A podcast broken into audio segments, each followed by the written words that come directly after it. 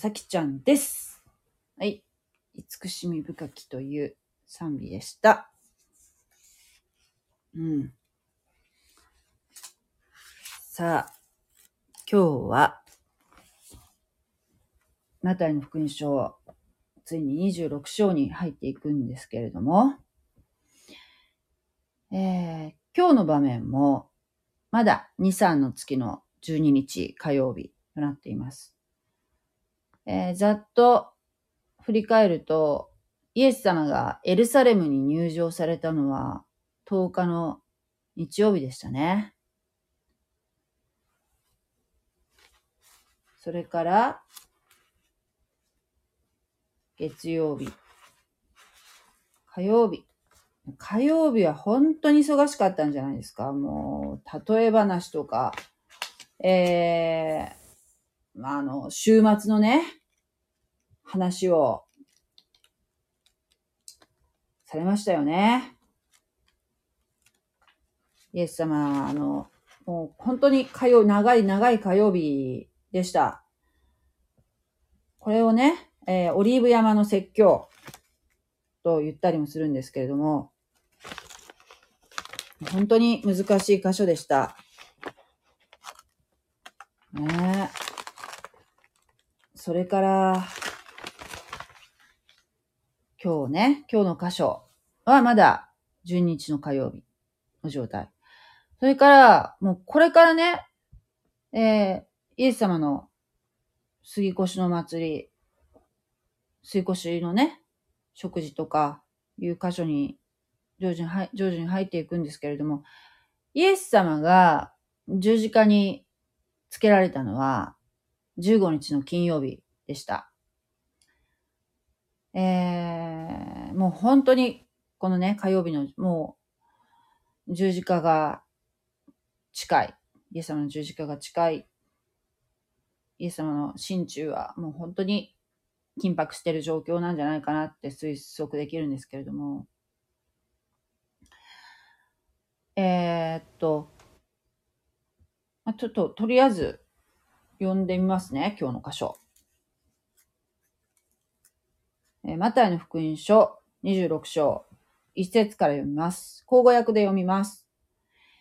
イエスはこれらの言葉をすべて語り終えてから弟子たちに言われた。あなた方が知っている通り、二日の後には杉越の祭りになるが、人の子は十字架につけられるため引き渡される。その時、祭司長たちや民の長老たちが、カヤパという大祭司の中庭に集まり、策略を持ってイエスを捕らえて殺そうと相談した。しかし彼らは言った。祭りの間はいけない。民衆の中に騒ぎが起こるかもしれない。はい。今日は5節までにします。実は今日のこの5節までは、まだ2、3の月の火曜日状態。イエス様のオリーブ山説教の同じ日なんですね。うん。それから、えー、火、水、木、金、ね、なっていくんですけれども、うん、実は、水曜日の部分は、聖書に記録がないそうなんですね。これも、今回勉強して、時系列で追っていく中で、初めて知ったんですけれども、水曜日は書かれていないと。多分、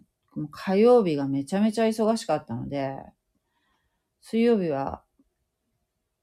ベタニアのマリアのところで、ゆっくりされてたのかもしれませんね。それから、あ、祈りをずっとされていたのかもしれませんね。わかりませんけども、それは。水曜日は、記録にないんですね。で今日はまだ火曜日。そして、これ覚えとかなきゃいけないのが、これがね、あの、すごくめんどくさいっていうか、こう、えー頭がごちゃごちゃになっちゃうんですけど、私たちって、えー次の日付に変わるときっていうのは、夜中の、真夜中の12時ですよね。真夜中の12時から次の日付に変わりますけれども、えーユダヤ人の、うん、歴だと、うんと、日付が変わるのは、えー日暮れ、日が暮れてからなんです。夕方に次の日付に変わるんですね。次の日の日付に。えーっと、だから、この、オリビアマ説教火火曜日というのも、うん、これは多分まだ昼、うん夕方とか何も書いてないので、まだこれは火曜日と考えるんですけれども、この後、この杉越の食事がこれ何曜日に入るのかなっていうのをちょっと、あ勉強してて、ごちゃごちゃになってちょっとわからなくなったりしたんですよね。なんか、ちょっとそこのところも、うん、まあ曖昧で、僕、うんいろんな方のをちょっと見たりしたんですけども、牧師先生によってはその、ちょっとずつね、ちょっと変わってたりすることもありましたね。うんまあ、聖書で読んでこう推測、推測、ここは火曜日でしたとかそういうことは書いてないから、まあ、その、えー書いてある言葉を頼りに、うん、推測して、ここは何、まだ何日かなとかいうところを読みと解いていくんでしょうけれどね。まあ、とにかくこの、今日読んだ26章の1節から5節はまだ火曜日と。いうことでしょうか。はい。一節の、イエスはこれらの言葉をすべて語り終えてから、弟子たちに言われた。これらの言葉をすべて語り終えてからっていうのは、まあ、昨日までがオリーブ山の説教と言われるところでしたよね。はい。イエス様が、え週末の時代に入る時の心構え等を、えー語られましたね。その前は何だっけ？そう、再臨の印とかね、景挙の話とかね、えー、大観覧時代の印とかね、すごかったですよね。24章、25章。これ全部火曜日でしょ？火曜日の出来事ですよ。それは水曜日休むよねって感じなんですけど。うん。もうね、もう、イエス様はね、もう、弟子たちに一生懸命教えていらっしゃるんですけれども、ただ、その聞いてる弟子たちはね、よくまだわか、わからないわけですよね。な、なん聞いてはいるんだけども、まだよくわからない。っていう状況。よくわかり出すのが、えー、イエス様が、えーっと、復活されて、イエス様が、えー十字架で死んで墓に葬られ、そして日曜日に、金曜日に死んで、えー日曜日に、日曜日の朝に復活されますよね。えー復活されて、そしてそれから40日間、弟子たちの中に現れるんですよ。大勢の弟子たちの中にね。40日間。それでいろいろその間にも教えられるんですね。それから40日経った時に天に上げられるんですね。天に変えられるんです。イエス様は。それから10日後にペンテコステ、五巡節というのがあるんですけども、その時にみんなが、弟子たちがね、一つの家にこう集まって、え精霊が下るんですね。精霊が下る。で、その精霊の下り方っていうのが、その旧約時代、旧約時代、立法の時代から、今度、そのペンテコステっていう出来事以降が、いわゆる恵みの時代、教会時代と呼ばれる時代が、ここからスタートするんですね。ペンテコステっていうとこ。で、その時はね、今まではね、その精霊様が、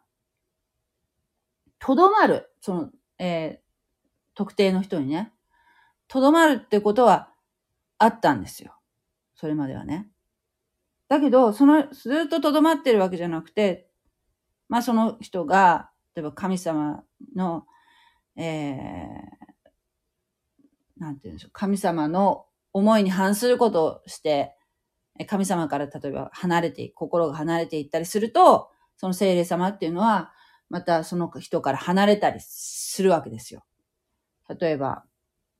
サウル王とかね。サウル王っていうあの、ダビデ、ダビデの前の王様、ね、サウルっていうのいましたけど、あの方とかね、途中で、えー、聖霊様が離れていくんですけどね。うん。だけど、その教会時代っていうのは、その人の上に、その精霊様が留まるではなく、その人の心の中心に精霊様が入ってくださる、もうすごいこう恵まれてる、えー、時代が始まるわけですね。そしてそれは今も続いてるんです。今も恵みの時代なんですね。それはどうしたらそういうふうに留まるかというと、留まってくださるかというと、聖霊様。その人がイエス・キリストの福音、イエス・キリストの福音というのは、イエス・キリストが私の罪の身代わりになって十字架について死んでくださり、墓に葬られ、えー、3, 3日目に蘇られたと。そして今も生きておられるということを受け入れて、そしてイエス様を自分の主として信じること。それによって、えー、私たちはその瞬間に、それを信じ受け入れた瞬間に、精霊様、御霊がその人の心の中心に入ってくださるんですね。その救いは、そういうの救いって言うんですよ。えー、もう、それまでは、精霊様が入るまで、前は、私たちの心というのは、生まれながらにして、えー、霊的に死んだものだったんですね。死んだものであった。えー、それは、アダムとエヴァが神様に背いた時から人間の心の中にその自分を中心にするという、そういう、えー、神様を中心にするのではなく、えー、創造主なる神様を、えー、から背を背を向けて、え自分中心に生きるという罪をも、罪性のある性質を持つようになったんですね。えところが、神様はそれを哀れに思われて、イエス様を通して私たちの霊的な回復を、えー、成し遂げられたんですね。えー、それで、えー、その精霊様が私たちに内住してくださるたので、私たちは、その信じ受け入れたものは、永遠の命を得ることに得させてくださったわけですよ。えー、そういう流れなんですね。わかったかな、えー、イエス様が、えー、復活された後、40日間、弟子たちの中に現れて、それから、えー、天に帰られた後、10日後にペンテコステというのがあって、その時に、御霊が下って、えー、霊的に生きるものとなったわけですね。イエス様を信じる者たちが。それ以降の時代を恵みの時代と言いますけれども、それからはね、もう弟子たちはもう御霊が下ってるので、もう精霊様が教えてくださるわけですね。イエス様のそのおっしゃってたことが、そこで、ああ、そういうことだったのかっていうことが理解できるようになるわけですよ。弟子たちはね。だけど、まだこの状態は弟子たちに御霊が下ってませんので、イエス様がいくらおっしゃってもなかなかね、理解できないわけですね。うん、そうですね。やっぱその長年の思い込みっていうのもやっぱり邪魔しているのかもしれませんね。えー、メシアとはこういうものであるというようなね、えー、自分たちのその期待感とかね、そういったものも、えー、理解の妨げになっていたのかもしれませんね。そして二節、あなた方が知っている通り、二日の後には、杉越の祭りになるが、人の子は十字架につけられるために引き渡されると。これは、また、受難予告をされましたけども、これは、イエス様が受難予告をされたのが、これ何回目かというと、4回目です。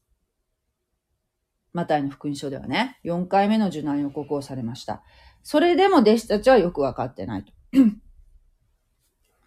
イエス様がまず十字架につけられるっていうのが、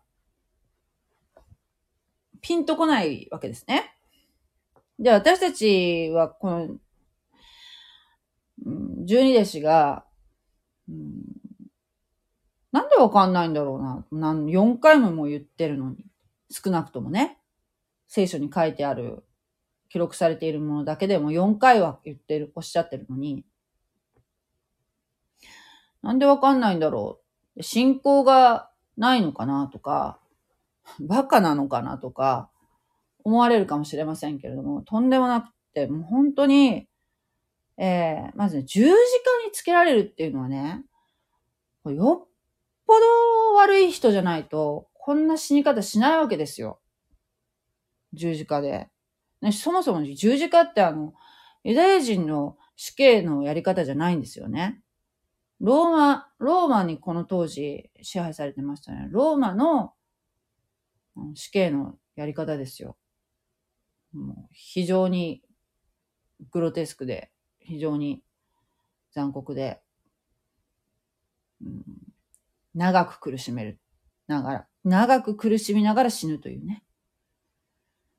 とんでもない殺し方なんですけど、でも、これは十字架でなくてはいけないわけですね。ユダヤ人の死刑の仕方って言ったらね、大体ね、石打ちですよ。あの、石をこう投げつけてみんなでで殺すんですけど、それはそれでね、もう残酷だなと思いますけれども、そういう死に方では、聖書の予言の成就にはならないわけですね、メシア予言の。木にかけられたものは呪われたものであるというね、予言が成就しないといけないわけですよ。そのようにこう呪われたものとしてイエス様は、えー、死ぬ必要があったわけですね。全人類の罪、汚れをすべて一心に引き受けられて、えー、十字架にかけられたわけですね。イエス様はここで2節で4回目の受難予告をされました。で2日の後には杉越の祭りになるがっておっしゃってるので、受難の時の確定をされたわけですね。受難の時は、杉越の祭りではなくてはいけないんだ。この時でなくてはいけない。この時から外れたら、イエス様の贖いの技っていうのは、えー、成立しないんですね。成就しないんですね。この14日木曜日の日没から15日金曜日の日没の間、この間にイエス様は十字架にかけられて死ぬ必要があるわけですよ。神様のご計画ではね。水越しの祭りっていうのは、そもそもその、10日に選び出された、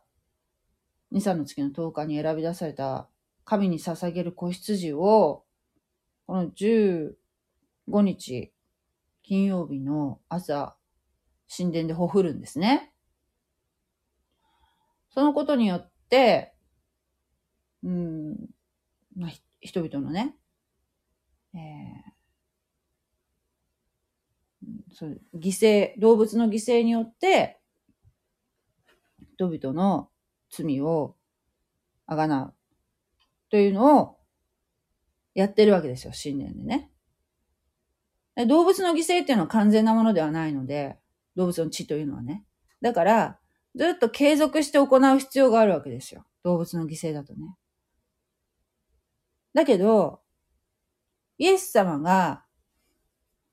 十字架にかけられ、神の子羊としてね、イエス様が十字架にかけられたっていうのは、一人、お一人だけで、えー、現在から未来まで、現在、過去、未来、すべての、あらゆる時代の人類の罪を、えー、覆ってくださるわけですね。イエス様の血によって。すべての人のね。でもそれ、そのあがないによる恵みですよ。私たちが救われるのはね。ただ、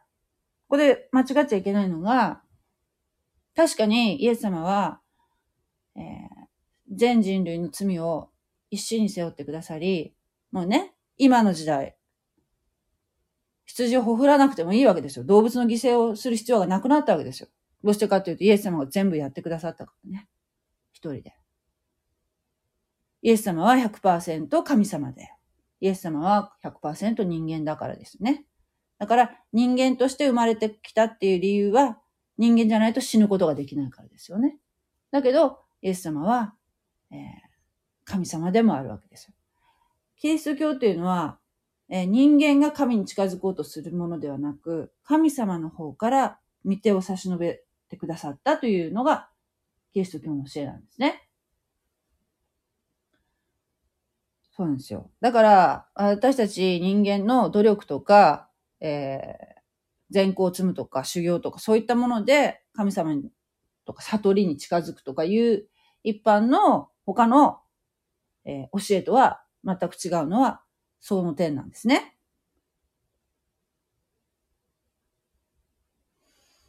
だから、とにかく、この柔軟、柔軟の時というのは、杉越の祭りの、このピンポイントでね、この14日の木曜日の日曜日から15日の日、金曜日の日没の間まで、この間に、えー、イエス様は神の子羊としてほふられなきゃいけないわけですね。で、その時、祭司長たちや民の長老たちがカヤパという大祭司の中庭に集まり、策略を持ってイエスを捕らえて殺そうと相談した。その時、祭司長というのは誰かサドカイ人たちですね。サドカイ人。あの、まあ、そうですね。サンヘドリンとか、えー、どっちかっていうとその、うん、そうです、そうですね。霊的なことはあんまり、祭司長なのにどうなんだって思いますけど、霊的なことより、サドカイ人っていうのは政治とかね、えー、そっちの方にどっちかっていうと、興味がある人たち、お金とかね、そういったものが好きで、お金、割と貴族とかね、そういう人たちですよ。で、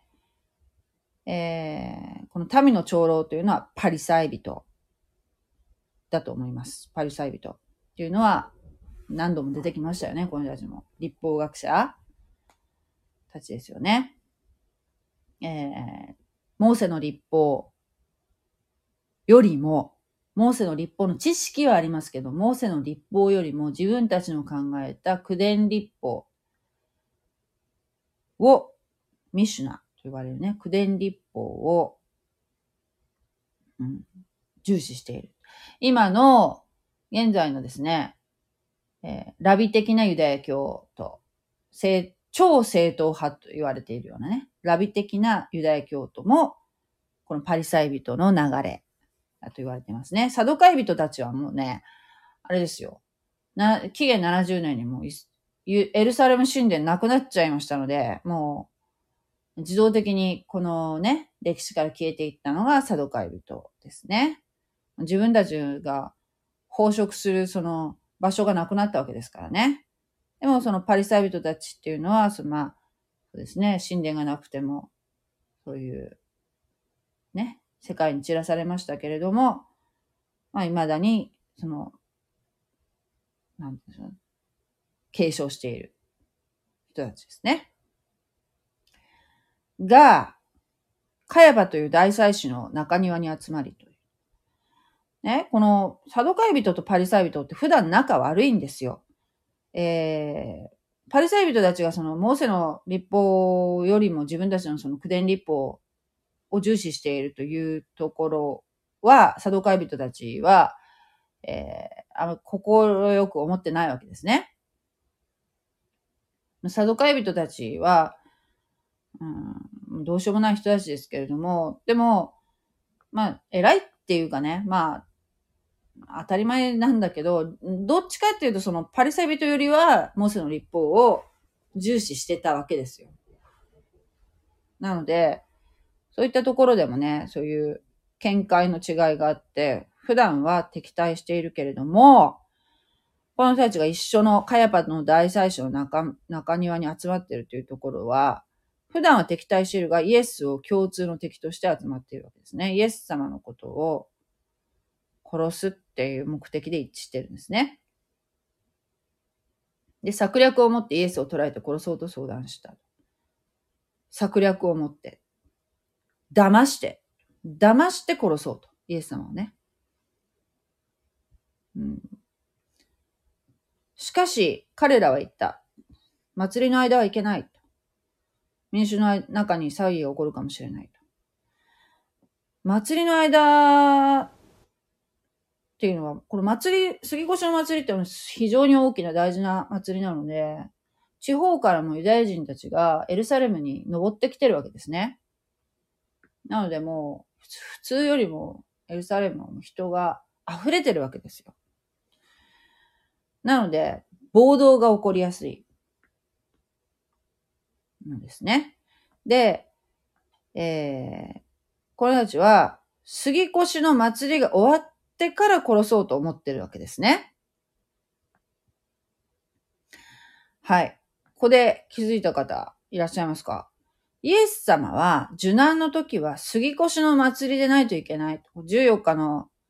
木曜の日没から15日金曜日の日没の間じゃないといけないわけですね、イエス様は。神様のご計画は。だけど、このパリサイ人、サドカイ人たちの考えは、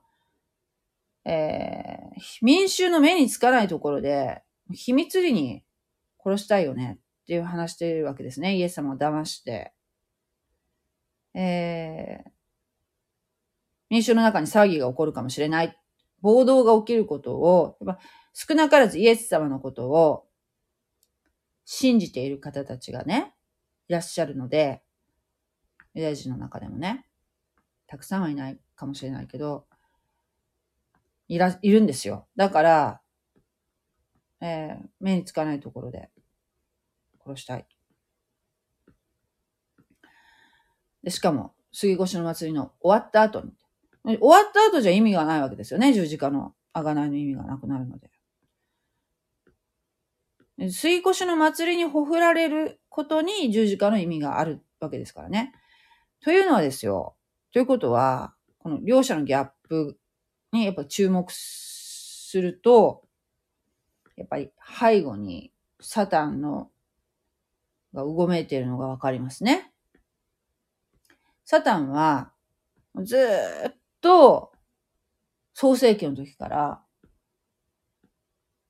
のね、メシアが現れることは分かってたわけですよ。創世記、えー、ちょっと読みますとね。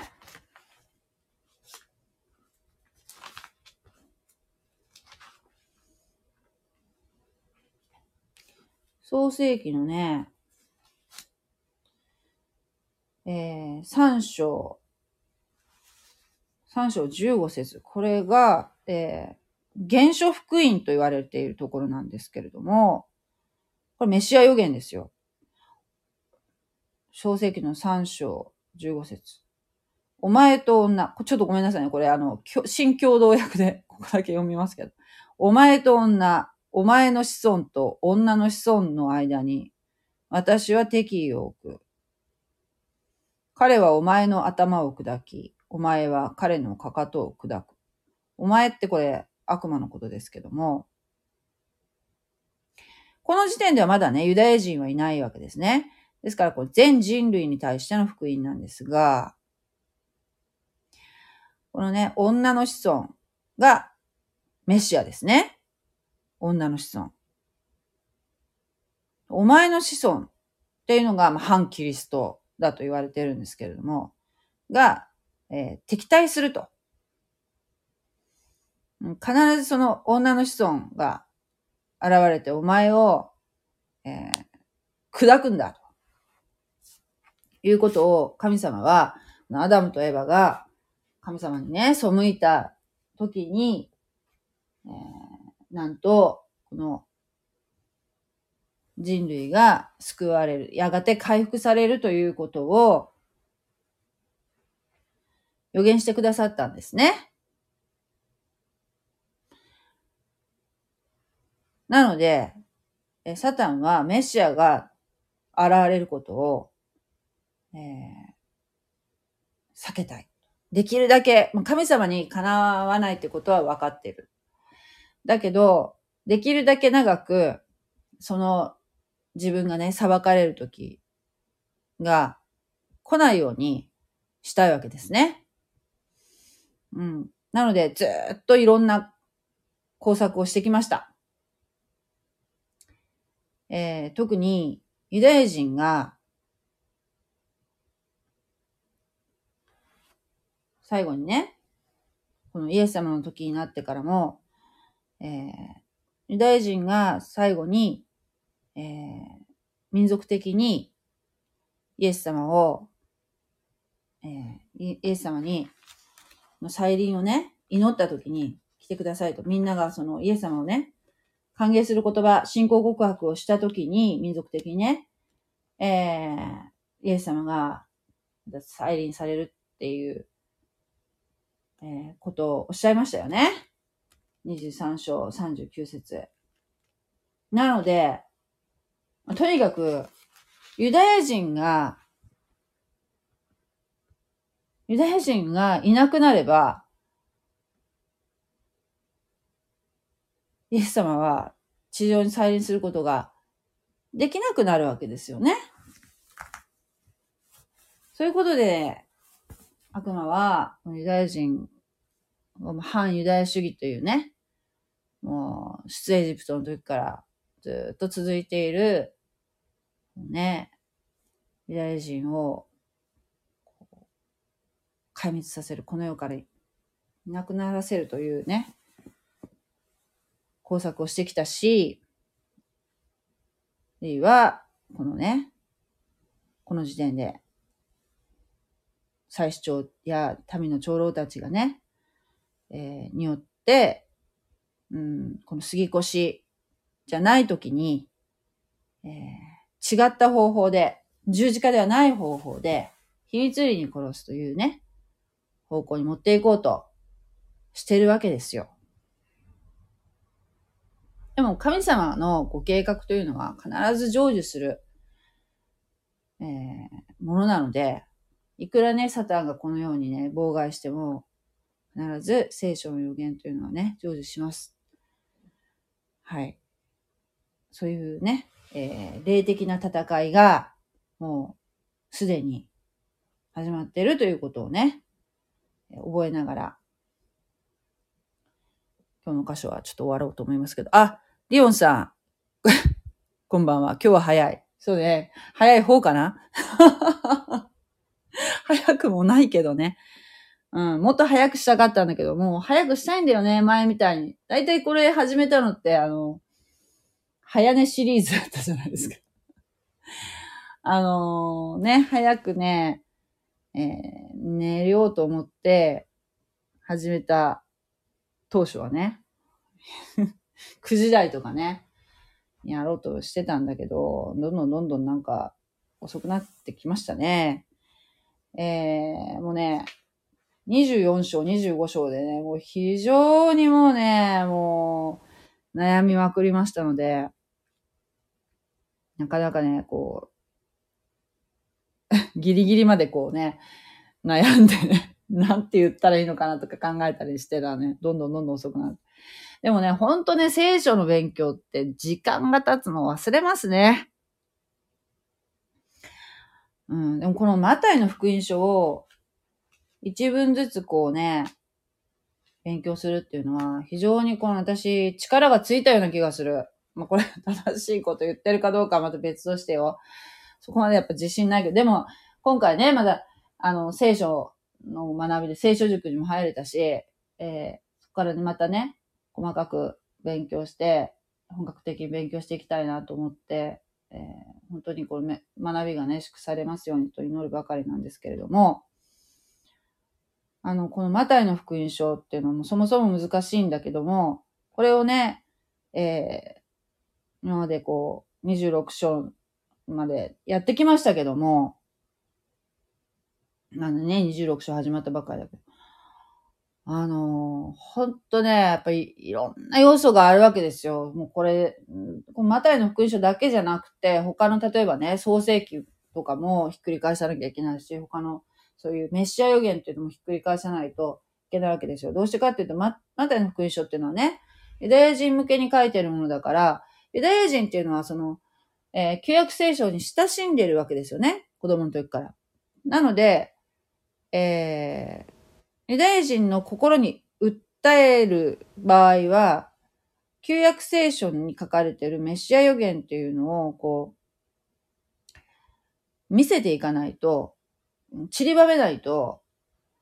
えー、納得してもらえないわけですよね、ユダヤ人が見ても。だからマタイは、こう、あちこちね、その聖書の引用を持ってきてるわけですよね。そして、またこの日本人っていうね、この違法人が読んでなかなかね、理解できないっていうのは、そのユダヤ人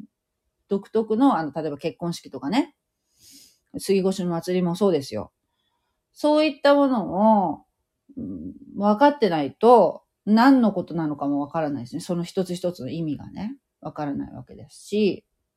ね、この杉越の祭りなんて、この出エジプトの、えー、出エジプトがこの方ですよ。この、まさにこのイエス様の、えー、今からね、十字架に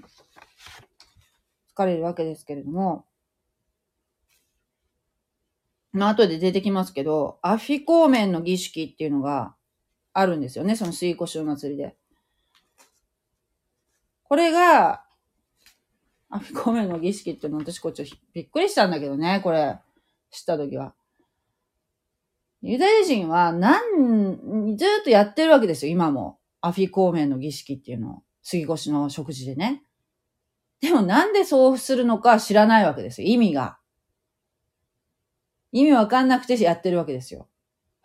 その儀式が。でもこれがイエス様を表していることだってことが、分かった時の衝撃ってすごいでしょうね。だから、その、ユダヤ人の中でも、えー、メシアニック銃と言われる、本当にリスクを冒して、ですけどね、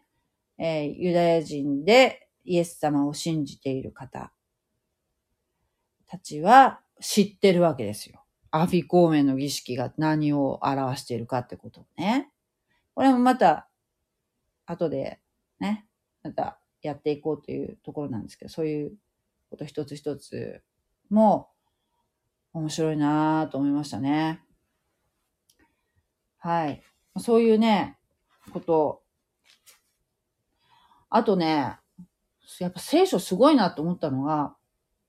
そうやってこう、このマタイの福音書を私はやってるわけだけども、とにかくその、出エジプトであるとか、ね、創世記であるとか、えー、そうね、あと、ヨハネの目視録とかね、ヨエル書とか、もういろんな、いろんなのにこう飛びながら、えー、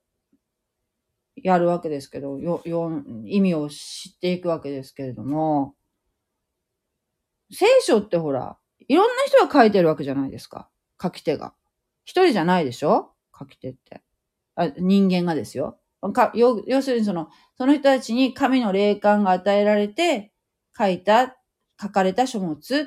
ていうふうに私たちは認識してるんですけれども、もう、何千年もの間にこう書き、いろんな人、書き手がね、書いてるのに、全部、伏線の貼り方っていうんですか？本当ミステリー小説みたいに、こう、伏線が張り巡らされているわけですよ。で、それを、このイエス様が、どんどんどんどん回収していくわけですよ。このまだ、まだ、うん、成就してない予言もありますからね。そういうのも、まあ、きっと回収されていくでしょう。この伏線もね。その一貫性がすごい。一貫性がすごい。っていうのも驚きましたね。実感した。うん、勉強すると。うん大変な本ですよ、これ。恐ろしい。恐ろしいばかりの本ですね。聖書っていうのは。うん。うん、もう、頭がパンクしそうなぐらい。なんか誰かがおっしゃってたんだけど、神様、神様が私たちに一生懸命ね、語りかけてくださるんですけれども、それってなかなかほら理解できないわけじゃないですか。ね、このイエス様がおっしゃることが弟子たちによくわからないように。ひょっとしたらね、それは、その方がおっしゃってたんですよ。人間がコオロギに微分積分を教えているようなもんだろうって。いう例えをおっしゃってたんですけど、本当そうかもしれないね。神様の思いっていうのは、もう遥か高、高いところにあって、もう私たち人間には理解できないわけですよ。本当に。ね、なんか例えば、私たちっていうのは本当に視野が狭いので、自分の目の前に置かれている出来事に対して、一喜一憂するわけじゃないですか。の今回のね、ロシアとウクライナの大変ですよね。だから本当に、あの、紛争にしても、ね、ロシアもそうだし、ウクライナの人もそうだし、命を失っている人たちがいるわけですよね。で本当にお気の毒だと思うし、対岸の火事ではないと、私たち日本人も思わなきゃいけないと思うんですけれども、もう、そこだけの理解、まあね、あれをいろいろ分析する方たちもいらっしゃいますけれども、だけど、その引きで見たときに、えー神様のね、目線から見たとき、これって、どういう位置づけになってるのかなっていうふうに、やっぱちょっと思うわけですよ。ああいうことでもね。えー私たちは、その、偉いことになったと思って、こう、右往左往するわけですけれども、ひょっとしたらその、神様の目線から見ると、また全然違うものにななるはずですよね。私たちはわからないけどね。そういったこととか、もあるし、うーん。ねここ私には難しいです。中川先生の聖書塾です。あ、そうです、そうです。中川先生の聖書塾にね、あの、入れたんですよ。もうね、ほんとね、よく入れたなと思ってるんですけど、募集がね、あるわけですよ。でも募集がね、いつ入あるかわからないんですって。あれは。なんで、とりあえず、あのーハーベストタイムのメルマガを登録してたんですね。そういう情報が入ってくるために、やっぱそのメルマガに登録しておかなきゃいけない。で、ある時に、えー44期生の募集しますというメルマガを、に気づいて、気づいたんですね。それで、わーと思って、で、その何月何日にの朝8時から募集開始しますと。ね、早くもう埋まってしまうので、席数が埋まってしまうので、うん、そういうご了承くださいみたいな感じだったんですけど、でね、その日がね、私が仕事の日だったら多分無理だったと思うんですね。仕事の日だったら無理だったと思うんだけど、たまたま休みだったんですよ、その日が。で、やったと思って、それだったらいけるんじゃないと思って、で、私がね、その日ね、9時からね、歯医者を予約してたので、朝のね、8時から募集が始まる。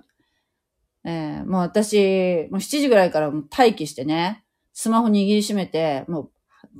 8時にピーンってなったら、ワンと押そうと思ってたんですけど、多分すごい、なんていうの、コンサートチケット取るぐらいの、その、あの、ジャニーズのそのコンサートのチケット取るぐらいの、あっという間に埋まるだろうなって予測はしてたんだけど、そしたらね、もうね、全然繋がらないんですよ。全然。もう何度やっても繋がらないんですね。もうね、あ、もうダメだなと思いながら、え、もうね、そんなにね、あの、つながりにくいとは思わなかったですよ。で、もうほら、歯医者に行かなきゃいけない時間がもう刻々と迫ってくるので、もう仕方なく、え歩きスマホしながらね、近所の歯医者まで歩いて、何度も何度もね、えー、トライトライトライトライってしてたんだけど、全然ダメで。もうね、諦め、半ば諦めてたんですよ。一応ね、こう、歯医者のその、あの、椅子にね、あの、横にな、横になってる時もスマホ握ってね。時々ほら、歯医者ってこう、ね、あの、私定期的に歯のメンテナンス行ってるんですよ、ほら。あの、私ほら、いろいろ病気したからね。だから、歯、歯の方に影響あったらいけないからと思って、ちょっと言ってるんですけどね。そしたらね、時々ほら、うがいしてくださいって言われるじゃないですか、歯医者で。その、うがいするときにこう、パッと顔からタオル外された瞬間にもう一回こうやってトライしたりしてたんだけど、全然ダメでね。ダメだなと思ってて。そして、もう諦めて、あ、もうダメだったんだと思って、思ったらよ、思ったら、えー、なんと、追加募集しますっていうのがパッと出たのよ。まだ歯医者さんで横になってる時にね、パッて、44期はすぐ埋まってたみたい。まあ、あっという間に埋まったみたい。で、今回すごく多かったから、45期も一緒に募集しますと。で、えー、診察が終わって、それから待合室でね、もう何遍もまた座ってずーっと押して、そしたらね、なんとか引っかかったんですよ、45期には。諦めなくてよかったね。だだから今回は、まあ、あのー、ちょっと今までのやり方と変わって、その、じ、実際ね、今までは、コロナ以前はね、あのー、なんて言うんでしょう。実際に、例えば東京か大阪かなんかよくわからないけど、あの、実際に顔を合わせての学びとかも参加するっていうのが一つの条件だったみたいなんですけど、実際に交わりをするっていうのがね、生徒同士で。でも、今回から全部完全に、ズームとか、そういうこう、うん、インターネットを通しての授業になるというふうにシステムを変えたそうなんですね。ということで、世界中の人が受けられるようになったわけですよ。なので、えー、海外から受講されてる方も結構いらっしゃいましたよ。この間あの、ズームで、えー、ミーティング、えっ、ー、となんだっけ、ミーティングっていうのはあれ、ズームでなんかオリエンテーションがあったんですけど、海外の方がいらっしゃいました。で私その日はね、オリエンテーションの日はね、仕事だったから、お昼休みに、えー、ちょっとね、映像とか音声をオフにした状態で 参加したんですけど、他の方たちのね、顔がみんな見えて、男性と女性が今回は半分ずつでしたね。えー、いつもあるとね、女性に傾きやすいらしいんですけど、だいたい教会とかね、女性が多いんですね。どこの教会もそういう傾向があるみたいですけど、女性の方がどうも霊的で、男性より女性の方がね、えー、なんていうかな、イエス様を信じるっていう方がやっぱり比率的に多いのかもしれませんね。ところが今回のその44期生、45期生っていうのは男性と女性の比率が半分半分で、年齢も割とばらけてて、とてもバランスがいいってことはおっしゃってましたね。はい。えー、だから私はその弁当食べながらでしたから、あの、自分の顔とか声は出さずにこっそりね、途中参加して、こっそり消えたわけですけども、あの、やっぱね、ちょっと、えー、仕事中だで、ちょっと見ただけだったのね。で、その後、えー、その、ズームミーティングにね、参加で、参加できなかった人のために動画がアップされたので、それを拝見して、いろいろその、授業のね、進め方とか、課題の提出の仕方とかを、えー、知ることができたんですけどね。すごく楽しみですよ。ね、学んだことをね、えー、正しくお伝えしたいなって、今は本当独学なので、えー、十、それでもね、やっぱりインターネットでいっぱいそのいろんな方のね、えー、メッセージとか聞くことができるから、自分でもかなり勉強できる時代ではあるなとは思うんですけれども、まだその、えー、それでもね、本格的にね、きちっと勉強したいなと思ってたところに、そういう聖書塾っていう話があったからね、もう本当私はね、恵む、恵まれたなと思ってるんですね。ね、あのー、調べたらね、わかると思うんですけども、例えば、進学校とかね、進学部、大学の進学部とか行こうと思ったらね、すごい高いんですよ。びっくりするぐらい。あの、通信、通信の進学部だってね、結構しますよ。えっ、ー、と、昔だったら、昔だ今はどうかわかんないけど、やっぱりその、例えば DVD とかをね、その、送ったりとか、まあ、YouTube とかで配信すれば、そんなに、なんていうのいちいち送ってこなくてもいいんじゃないとか思ったりするんだけど、まあ、そ、それはね、その学校ごとにいろいろシステムが違うんでしょうけども、このコロナ禍っていうのは大変な時代ではあるんですけども、すごくそのリモートで勉強するっていう体制、システムっていうのはかなり構築されましたよね。普通のね、小中学校とか高校、大学とかでも、そうやってあの、遠隔でね、授業を受けたりする方いらっしゃると思うんですけれども、そういうシステムが本当に一般的になってきたし、えー、ちょっと前とはね、もう大違いなぐらいそう言ってね、ズームとかね、そういうふうなの使ってね、えー、人と顔を合わせるっていうのにもすごく当たり前になってきたじゃないですか。だから、あのー、そうやってね、この聖書塾はね、そういう進学校とかに比べるとだいぶ安いですね。安くてこうやってヘブル的なね、読み方を勉強できるってもう本当にすごいなと思うし、まあね、別にこれはね、牧師になる、牧師になる資格が得られるとかそういうものではなくて、えー、聖書をね、時期通り学びたいという人たちが、えー、なさっていることなんですけれどもね。そこからね、なんか家の教会とか、そういったものを自分で立ち上げたりする方は、いらっしゃるみたいなんですけど、特にその、なんていうの？牧師になるためとか、そういうふうなものではないみたいですね、聖書塾というのはね。うん。でもなんか、私まだ始まったばっかりでどんな風になるのかよくわからないし、他のえー、受講者とのね、交わりというのもまだないからですね、なんともわからないんですけれども、まあ、すごく楽しみにしてますね。何人ぐらいなんやろね。うーん、何人ぐらいなのかな。うーん、ちょっとね、それ、ちょっと全体はよく把握できてないんですけれども、うん、でも今までのその、なんていうかな、もうあの、聖書塾が始まってどのくらいになるんだろう。44期、45期っていうふうに、えっ、ー、と、2期を同時にスタートするっていうのは今回が多分初めてなんじゃないかなと思うんですね。それまではその、えー、例えば半年とかに1期ずつやるような割合でやってこられたのかな。もう1000人は超えてるって言ってましたね、卒業生は。で、海外の人がね、参加するっていうのはやっぱどうしても無理だった、難しいっていうところで、やってらっしゃらなかったんじゃないかな。でも今回からは、例えばね、香港の人もいるし、しえー、シンガポールの人もいるし、アメリカからの人もいるし、日本だってね、やっぱ北海道の人もいれば、その九州の人もいるし、ね、関西の人もいるし、東京の人もいるし、もういろんな、いろんな場所のね、いろんな人たちが受講されるみたいですね。やっぱ今度、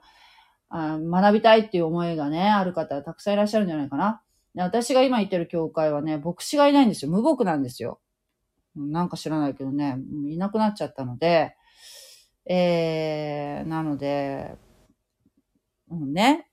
聖書を学ぶっていうのはなかなか難しい状況だったんですけども、こうしてね、学ばせていただけるっていうのがすごくありがたいなと思ってるんですよね。うん。だから、それを、私、私はね、その中川先生の解釈を下地にしてもちろん勉強してるんですけれども、今もね。だけど、他の方のね、えー、見方っていうのももちろん勉強してるし、えっ、ー、と、あとはやっぱり自分でもちょっと疑問に思うところとかももちろんあるので、そういうのもわからないところはもうわからないって言いますけれども、入れるし、えー、そうですね。とにかく、聖書を正しく理解したいっていうのがもう、えー、願いですね。うん、もっと神様のことを知りたいと思いますし、それをやるだけの価値がもう聖書はありますよ。もう掘っても掘ってもね、恵みが溢れてきますね。なので、あの、私のね、こう話ってかいうのはすごくなんかこう、容量を得てなくて聞きづらいとは思うんですけれども、だけど、これがもしかしたらその聖書を知るきっかけになるかもしれないなと思って、一人でもね、えー、多くの方にね、聖書に関心を持ってもらいたいなっていうふうに思ってるんですね。うん。だから、えっ、ー、と、ま、ちょっとね、いつになるかわかんないけど、YouTube とかで、えっ、ー、と、私がどんな風に聖書を勉強してるかっていうのもね、ちょっとご紹介できたらいいなと思ってるし、参考にしていただくと、すごくね、あの、聖書を勉強するの楽しいですよ。ただ、あの、どういうふうにこう、勉強してるかっていうの、今やって、それがね、いや、正しいかどうかわかりませんけど、私なりにね、これはなんかいいやり方だなと思ってやってるんで、えー、それもご紹介していきたいなと思ってますけどね。はい。またね、よかったら、えー、聞いてください。ありがとうございました、リオンさん。また、えー、来てくださいね。God bless you! じゃあまたね。